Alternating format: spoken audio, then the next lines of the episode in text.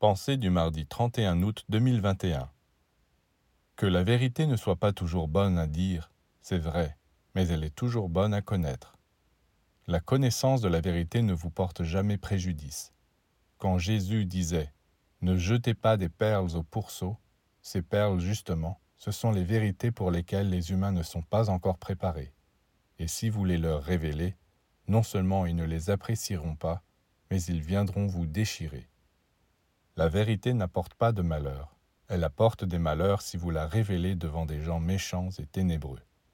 Donc ne la jetez pas, gardez-la en vous précieusement, car elle vous libérera, elle vous renforcera.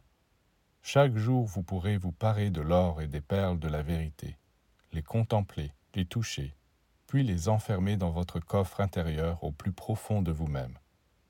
Alors, quel malheur cela peut-il provoquer? Ce contact avec la vérité ne peut que vous renforcer, et ainsi vous devenez capable d'aider les autres, de les soutenir, de les soulever.